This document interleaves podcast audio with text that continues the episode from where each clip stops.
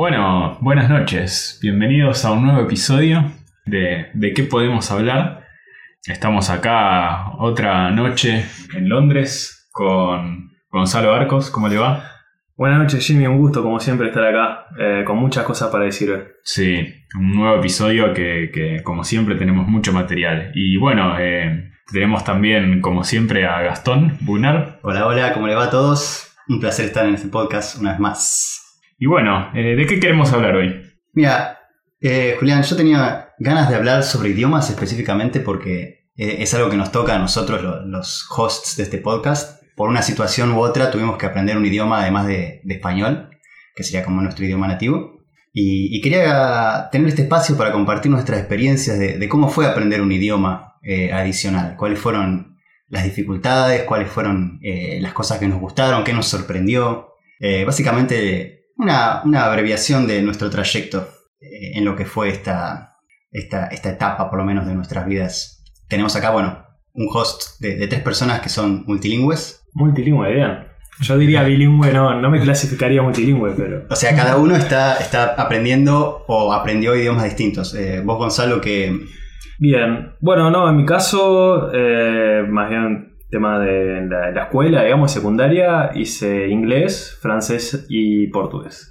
Pero diría que el único idioma que realmente puedo manejar más o menos es el inglés, así que... Más o menos bastante bien porque estás viviendo en Reino Unido y trabajando en una empresa en donde se habla inglés, ¿o no? Sí, sí, sí, digamos que, eh, que bueno, sí, el inglés más o menos eh, lo puedo manejar, pero pero bueno, los otros no, en especial el francés, a pesar de que tengo un, diploma, hice un examen, eh, lo, perdí completamente. Estuve hablando con, una amiga no hace mucho y, fue un desastre, pero, pero bueno, eh, eso también es, es un tema que, podemos mencionar.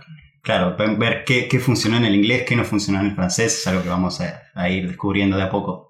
Eh, ¿Vos, Julián, cómo es tú? Y bueno, yo, eh, a ver, yo también eh, empecé a estudiar inglés cuando, cuando era chico. O sea, tuve inglés en el secundario, pero no diría que fue la principal fuente de aprendizaje. O sea, iba a clases particulares extra de eso. Igual considero que el, mayor progreso de inglés fue cuando lo empecé a usar para el trabajo, ¿no? Porque creo que ahí es cuando el idioma realmente se vuelve una herramienta y ahí es cuando cumple su principal función. Y aparte de inglés, eh, bueno, tuve francés en el secundario y también es un idioma que, digamos, creo que tengo un buen nivel de comprensión escrita, comprensión oral, o sea, no tanto, pero más o menos entiendo de qué se está hablando. Pero es un idioma que no puedo hablar yo porque como que no, nunca practiqué eso, ¿viste? Como las clases en el secundario siempre son grupales, etc. No, no está mucho ese espacio de, de hablar. Eh, entonces, a ver, puedo intentar hablar, pero no me sale muy bien. Y después tuve un poco eh, portugués, que bueno, mi mamá es brasilera, eh, pero yo no aprendí portugués de chico porque, bueno, por alguna de esas cuestiones de la vida le dieron el consejo de que no me tenía que hablar en portugués porque me iba a confundir. Qué interesante consejo, un poco sorprendido. Sí, sí, o sea, contrario a, lo que hay que hacer para la gente que quizás tiene hijos y se está preguntando si hablarles, siempre hay que hablarles.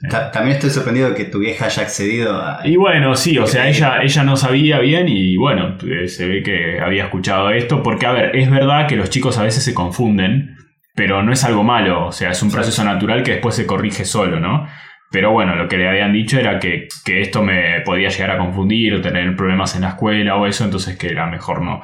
Eh, así que bueno, una lástima, pero bueno, eh, aprendí un poco de portugués más de grande y quizás es una relación distinta con el idioma porque ese fue un idioma que lo aprendí para viajar a Brasil y conocer a mi familia y hablar entonces es un idioma que al revés creo que tengo un mal nivel de gramática o de lectura o eso porque no es, o sea, creo que hice menos de un año así de estudio oficial, pero lo he usado mucho más y además es muy parecido al español, entonces una vez que le agarras la mano.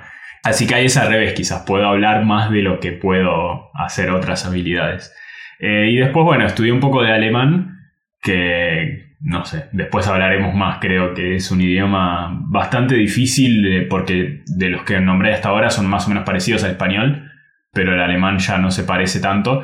El inglés tampoco, pero creo que la diferencia es que lo usamos mucho, ¿no? O sea, es un idioma que quieras o no, estás en contacto siempre con películas en inglés, canciones en inglés, etc. Está en, en todos lados, que incluso hay muchas palabras por ahí en, en español salen Exacto, del que se y usan. la gente en Argentina por lo menos las usa directamente Sí. en inglés. Y, No hay problema con eso. y bueno, y el alemán lo que me pasó es que, a ver, cuando lo estaba estudiando más o menos eh, algo hacía, pero después al dejar de estudiarlo como que perdés totalmente el contacto con el idioma. Eh, y bueno, eso no ayuda mucho. Así que bueno, esa sería mi, mi Entonces situación. tenés una batería de idiomas bastante, bastante amplia. La verdad sí, me siento un poco intimidado. ¿Y vos, Gastón? Y yo eh, también tengo contacto con lo que es el aprendizaje de idiomas desde muy chico, eh, con el inglés sobre todo. Tuve en el secundario, a diferencia de ustedes, solamente tuve inglés. Ah. Yo soy de un pueblo relativamente chico y Saludos para el pueblo, saludos para Pellegrini, eh, si hay algún pellegrinense escuchando. que tenemos varios, va- varios eh, escuchando, ¿no? Sí, sí, de Pellegrini seguro. Eh, así que tengo contacto con el inglés desde muy chico. Y además de inglés, también estudié eh, alemán por un año. Y esto fue por una oportunidad de beca, después puedo explayarme un poco más. Y actualmente estoy estudiando japonés, que sería como el idioma más distante, uno de los más distantes. O sea, cada vez van subiendo más en dificultad. Los, los idiomas, y voy a poner unas comillas grandes acá, fáciles de aprender. Las comillas porque igual requieren muchas horas de estudio. Son los que están con la misma raíz latín, o sea, francés, portugués, eh, italiano. Los idiomas de dificultad media, podría decirse, son inglés, alemán, quizás ruso, pero ya más, más difícil. Sí. Pero dificultad media porque siguen teniendo contacto, como Europa es relativamente pequeño, todos estos idiomas siguen teniendo contacto entre sí, entonces eh, comparten ciertos, por lo menos, por ejemplo, comparten el alfabeto. Eh, y ya después los idiomas orientales son los que requieren más cantidad de horas para alguien que, speak- eh, que habla español. Básicamente, ¿qué tan cercano es el idioma a tu lengua materna? ¿no? Eso es lo que determina qué tan fácil o, o tan- qué tan difícil es aprenderlo. Exactamente, sí, sí. Para una persona asiática, probablemente un coreano, el japonés sea más sencillo que, supongo, no sé, sin saber nada. Hablamos, hablamos sin saber, pero, pero sí, sí, asumo que sí. No sé cuánto, cu- cuánto comparten la raíz. El coreano, eh, el japonés, el chino y el japonés comparten una raíz más fuerte. Ajá. Eh, parte del alfabeto japonés también se usa en China. En realidad el de China es más antiguo y el tomaron. japonés tomó prestado ciertos caracteres. Y, y bueno, eh, es muy peculiar porque de estos tres idiomas que hablo, los tres fueron por una motivación completamente distinta. Y yo creo que acá eh, lo, lo hemos mencionado en el podcast una vez tras otra, la motivación es, es parte clave en lo que es aprendizaje. Cuando empecé a hablar inglés en realidad no fue por motivación mía, sino que fue impuesto por mi familia de tenés que hablar inglés eh, Sí. porque es el idioma, no sé si el idioma del futuro, pero sino el idioma que te abre todas las puertas. Y gracias a que era una motivación impuesta, para mí fue detestable aprender eh, Sí. inglés. Fue una de las peores experiencias de mi infancia y adolescencia. Y sin embargo ahora estoy acá trabajando y hablando en inglés gracias a eso. Cuando estudié alemán era distinto. Se presentó una oportunidad en, en la facultad donde estaba eh, de que si aprendía alemán hasta un nivel B1, que es una clasificación europea de, de proficiencia en un idioma, eh, se me iba a financiar una beca para vivir en Alemania por seis meses. Eh, entonces la motivación ahí era una motivación mucho más concreta. Si estudiás y conseguís esto, tenés la chance de tener esta beca. Pasaste de cero a. Pasé de cero a, a tener el B1 en un año. No fue fácil. ¿Y cómo fue la situación de estar allá en Alemania? O sea, ¿con eso te sirvió? ¿Lo usaste el idioma? ¿Hablabas más que nada en inglés? Bueno, una mezcla. Definitivamente me sirvió, sí, fue útil. Eh, sobre todo para leer los signos, eh, lo- los carteles, eh, para escuchar lo- lo- los anuncios eh, en el transporte público, para ir a, a comprar ciertas cosas en donde el dueño del local no, no hablaba inglés. ¿Dónde estuviste? Estuve en Stuttgart. Mm. Eh, en realidad estuve en Atención, Esslingen. Stuttgart para los meros mortales como yo, Stuttgart, para los que hablan español, Stuttgart, si lo querés pronunciar en alemán. por la duda. Estuve en una ciudad en realidad cerca de Stuttgart, no en, no en Stuttgart en sí. Ok. Sin embargo, más allá de que la ciudad era rel- relativamente chica, la gente joven habla inglés en Alemania, así que siempre que podía usar inglés, usaba inglés. No es recomendable si querés aprender el idioma, bien, eh, hacer eso, pero yo ya había conseguido la beca, así que no necesitaba aprender más alemán. No, yo tengo una conocida del trabajo anterior que había estado en Alemania también, pero fue sin saber nada. Y bueno, yo había estado, yo supuestamente creo que también llegué a un B1 cuando estaba estudiando, pero bueno, claramente ella tenía un dominio del idioma mayor y eso que había estado solo seis meses allá, pero estuvo como muy inmersa en el idioma, ¿no? Eh, creo que de esto que decías de la facilidad para aprender el idioma, yo creo que sí, uno de los factores obviamente es la es esto de qué tan parecido o no es el idioma tu lengua materna, porque eso te ayuda un poco más a la comprensión y, a, asociar un concepto nuevo a algo que ya conoces. ¿Ella hablaba inglés eh, eh, materna? No, ella hablaba español, pero justamente lo que estaba diciendo es que el otro factor para mí es también esto, ¿no? Qué tan inmerso estás en el idioma, porque quizás es un idioma muy distinto, pero si estás muy inmerso en ese idioma, te va a resultar más fácil aprenderlo que, que si no estás. Por eso, volviendo un poco al alemán, como que en mi caso particular, es un idioma en el cual yo solo tenía contacto una vez a la semana en la clase, ¿no? Y entonces eso creo que hace que, que, esas diferencias que tiene el idioma, que no es tan parecido a tu lengua materna, no llegues a incorporarlas de forma tan natural, digamos, como si quizás lo estás usando todos los días. Porque es algo que yo creo que una vez que tu cerebro hizo el clic, como que ya está. Y bueno, Siempre que sale el tema de estudiar idiomas, acá los tres mencionamos que los estudiamos idiomas de chico. No sé vos, Gonzalo, si el inglés después pronunciaste más grande o, fue solamente con lo que estudiaste. No, no, diría un poco como dice Jimmy, ¿no? El tema del trabajo, de la, bueno, la computación y todo, que uno hace que mantenga contacto con el inglés, ¿no? Pero diría que luego que dejé la secundaria, no, no lo he practicado más hasta, bueno, hasta el momento de mudarme hasta acá.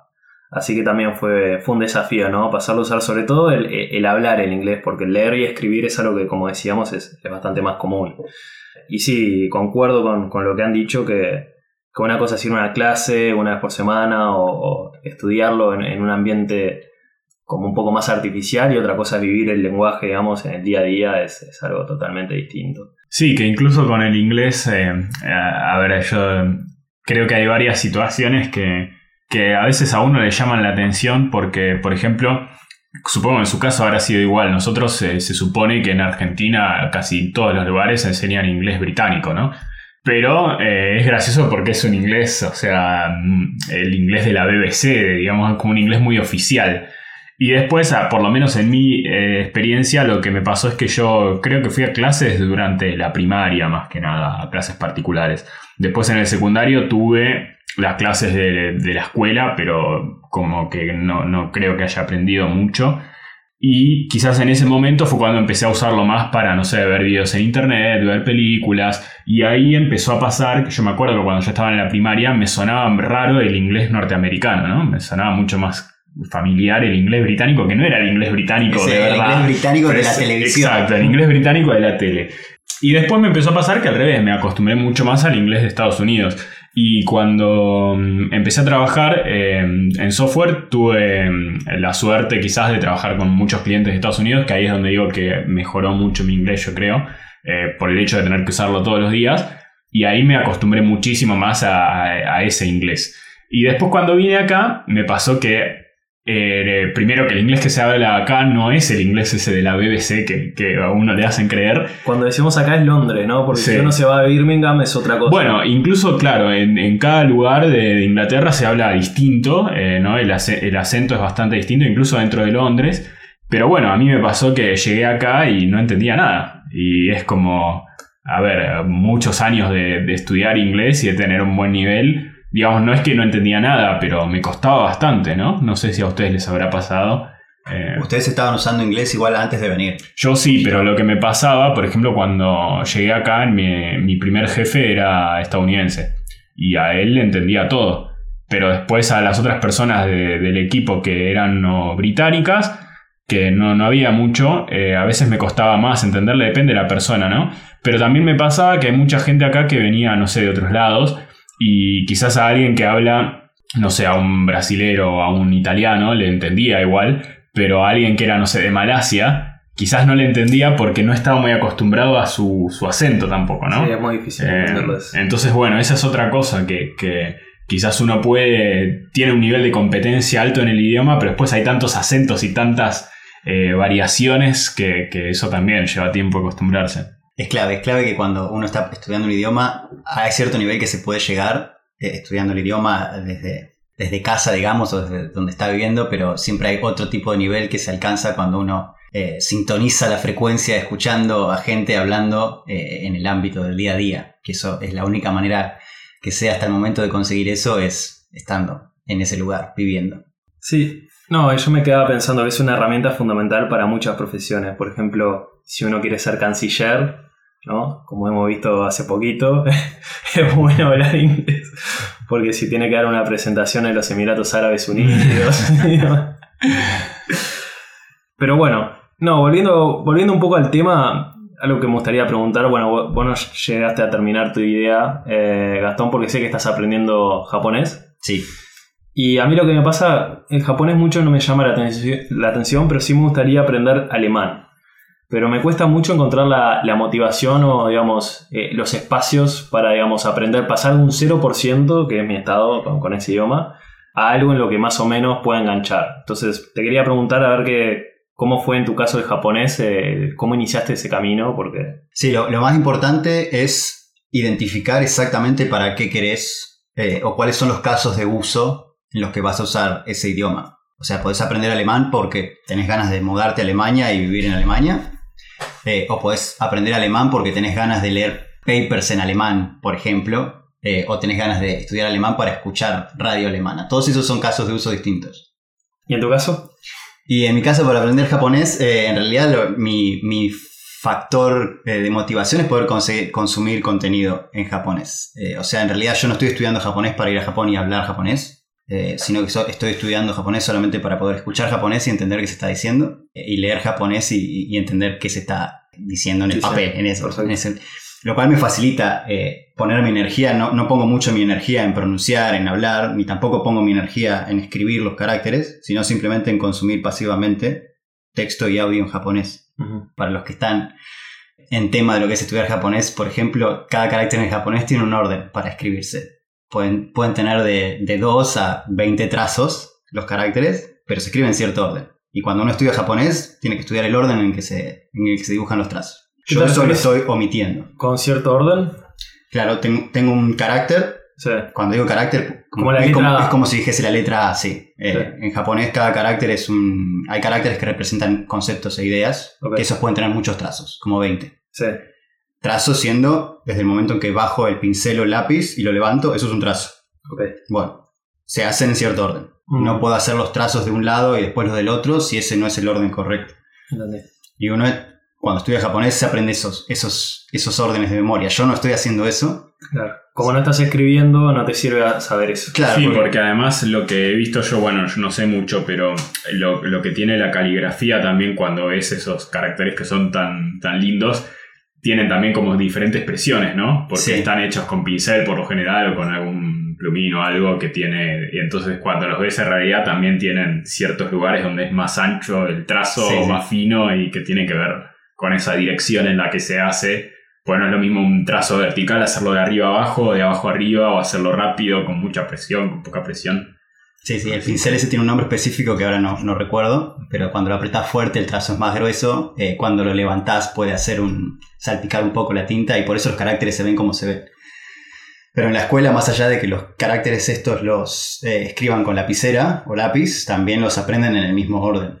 Y es algo que también en una clase de japonés se, se enseña. No, y, y, yo pienso, les, les pregunto a, a ustedes, ¿Qué les parece mejor? ¿Que existiera un único idioma? Ejemplo, Esperanto, que sabemos que es un, es un idioma que se creó con ese, con ese objetivo, ¿no? De ser como eh, básicamente globalizado y, que todos lo usen. ¿O les gusta más esta situación que tenemos casi por, por accidente o por evolución histórica, digamos, que hay distintos idiomas? ¿Hay algún valor en, en tener distintos idiomas? Bueno, volviendo un poco a lo que decía Gastón, y voy a contestarte medio con una digresión. Pero yo creo que otro de los motivos por los cuales uno puede querer aprender un idioma a veces tiene que ver con, con el uso que le va a dar y a veces con el proceso, ¿no? A ver, que a uno le puede gustar el hecho de, de aprender el idioma. Eh, y ahí responde un poco a tu pregunta. Yo creo que a veces el, el acto de aprender el idioma tiene por un lado entender cómo funciona y que a veces los idiomas tienen un funcionamiento distinto, ¿no? Esto que decía Gastón de que en japonés quizás un carácter representa una idea que eso es algo que en, que español no, tenemos. Entonces, de repente, solo el hecho de, de, de, entender cómo funciona es, es como un desafío intelectual, digamos, ¿no? Como poder a- a- acceder a eso. Y otro valor también puede tener que ver con la cultura, ¿no? Eh, o sea, aprender un idioma es una parte muy grande de, de conocer una cultura eh, como, bueno, Japón. Es algo que quizás un, un sudamericano no, no tiene mucha experiencia y quizás consume algunas cosas de cultura japonesa como el anime o no sé, cosas así, pero de Dragon Ball. repente... Dragon Ball es de origen japonés, sí. Claro. Eso creo que todo el mundo tuvo contacto en algún momento de su vida. Exacto, pero después el hecho de saber el idioma es ir un nivel más allá, ¿no? Y te- de repente te puede permitir apreciar muchas cosas de la cultura que quizás sabiendo inglés y leyendo cosas de Japón en inglés o en castellano. Yo creo que lo que tiene el inglés quizás es también otro beneficio que no sé si mencionamos, pero que es muy fácil acceder a contenido sobre algo en inglés versus español, porque más que el español es un idioma muy hablado en el mundo, todavía pasa que, que a veces uno no se quiere investigar sobre algo y lo busca en internet y si busca en inglés va a encontrar muchos más resultados que, que en español. Así que bueno, por eso decía de leer en inglés, ¿no? Pero podría ser leer en castellano, eh, que de repente leer algo en japonés o de Japón, seguramente sea mucho más rica esa experiencia. Así que yo sí le veo valor al hecho de que haya muchos idiomas. Eh, aunque sí estoy, creo que, por ejemplo, el hecho de que hoy la lengua franca sea el inglés, ¿no? O podría ser el día de mañana el esperanto o cualquier otro idioma, creo que también está bueno que haya una especie de idioma común, porque eso facilita también el hecho de, no sé, yo sé que viajo a donde sea y por lo menos si puedo hablar inglés me voy a poder comunicar Eso es muy eh, importante. Con, con alguien, que quizás si, si, si yo tengo que aprender el idioma de cada lugar al que viajo, eh, va a ser muy difícil poder comunicarme. La cantidad de idiomas activos en el mundo igual va descendiendo eh, a medida que pasa el tiempo. No, no quiere decir que de acá en el futuro vaya a haber uno solo, pero sí que está tendiendo a que vaya cada vez menos. No necesariamente porque los idiomas se junten y se mezclen y se hagan uno solo, sino porque hay un idioma que se habla más y uno que se habla, que habla menos hasta que el que se habla menos directamente muere. Sí, lo que pasa mucho también, o sea, por ejemplo, eh, bueno, en Argentina tenemos el ejemplo de varios idiomas de nativos, ¿no? Que, que quizás que están cada vez más en... eh, se usan menos y eventualmente quizás la gente de, de, de- de, no sé, alguna comunidad de repente aprenden español, usan el español y quizás dejan de, de usar ese otro idioma hasta que, bueno, eventualmente después de unas generaciones se termina perdiendo. Y eso pasa también en, varios otros lugares. eh.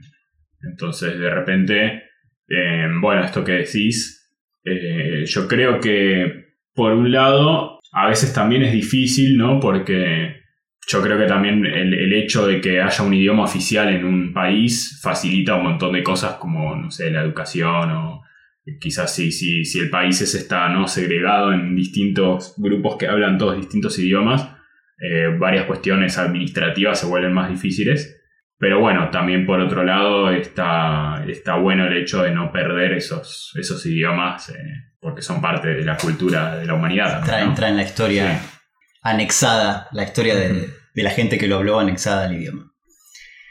Bueno, podemos terminar con unos tips para estudiar idiomas, si les parece. No sé si están cómodos dando tips estudiando idiomas. Sí, yo creo que otro tema que no hablamos un poco, creo que de, un poco de eso, de, cómo se aprenden los idiomas y qué recursos hay, porque hasta ahora hablamos un poco de, bueno, cómo fue nuestra experiencia, pero ya algo mencioné, yo por ejemplo, lo menos en mi caso, creo que no es lo mismo, ¿no? El estudio formal del idioma que aprenderlo. Porque uno quizás, como decía mi caso con el francés, ¿no? Es un idioma que yo estudié en el secundario y que tuve clases y todo, pero que siento que no lo puedo usar mucho. Y quizás al revés, el portugués, que es un idioma que, que aprendí menos, pero que quizás lo puedo usar más. Entonces yo creo que, que hay varias cosas ahí que tienen que ver con el engagement, no me sale la palabra en castellano, que uno tiene a la hora de aprender, ¿no? Esto que decías que quizás lo sentís como una imposición. Quizás yo cuando estaba en el secundario el francés era como, ah, bueno, es el idioma que tengo que aprender porque en esta hora de clase tengo que estar estudiando francés. El compromiso, ¿no? El Exacto. compromiso, la proactividad con la que uno encara estudiar. el idioma. Sí, y de, de hecho otro idioma que quizás uno va a aprender porque le gusta, porque le interesa, ya, ya esa predisposición es distinta. Y después, eh, todo esto que mencionabas, de poder leer un libro, ¿no? escuchar un, no sé, un podcast o ver una película o estas cosas, también son parte de estar en contacto con el idioma. Y después hay otras cosas como aplicaciones como Duolingo o, métodos que no son quizás tan directos como leer un libro. Eh, yo había estado viendo unos videos en YouTube hace un tiempo sobre una persona, no me acuerdo el nombre, que era un políglota que hablaba muchos idiomas, eh, como si te dijera 60, pero, o sea, bueno, esta persona lo que, lo que decía es que su método para aprender los idiomas tenía que ver mucho con eh, escuchar y repetir, ¿no? Entonces una de las cosas que hacía era conseguía material en ese idioma, como si te dijera un audiolibro, ¿no? Que es eh, un texto constante narrado, y el tipo lo escuchaba y lo repetía. Y, pero lo repetía como si te dijera, como viste cuando te imito, no sé si, mm. si vos estuvieras hablando y yo te imito a... como el niño chico haciendo la burla. Exacto.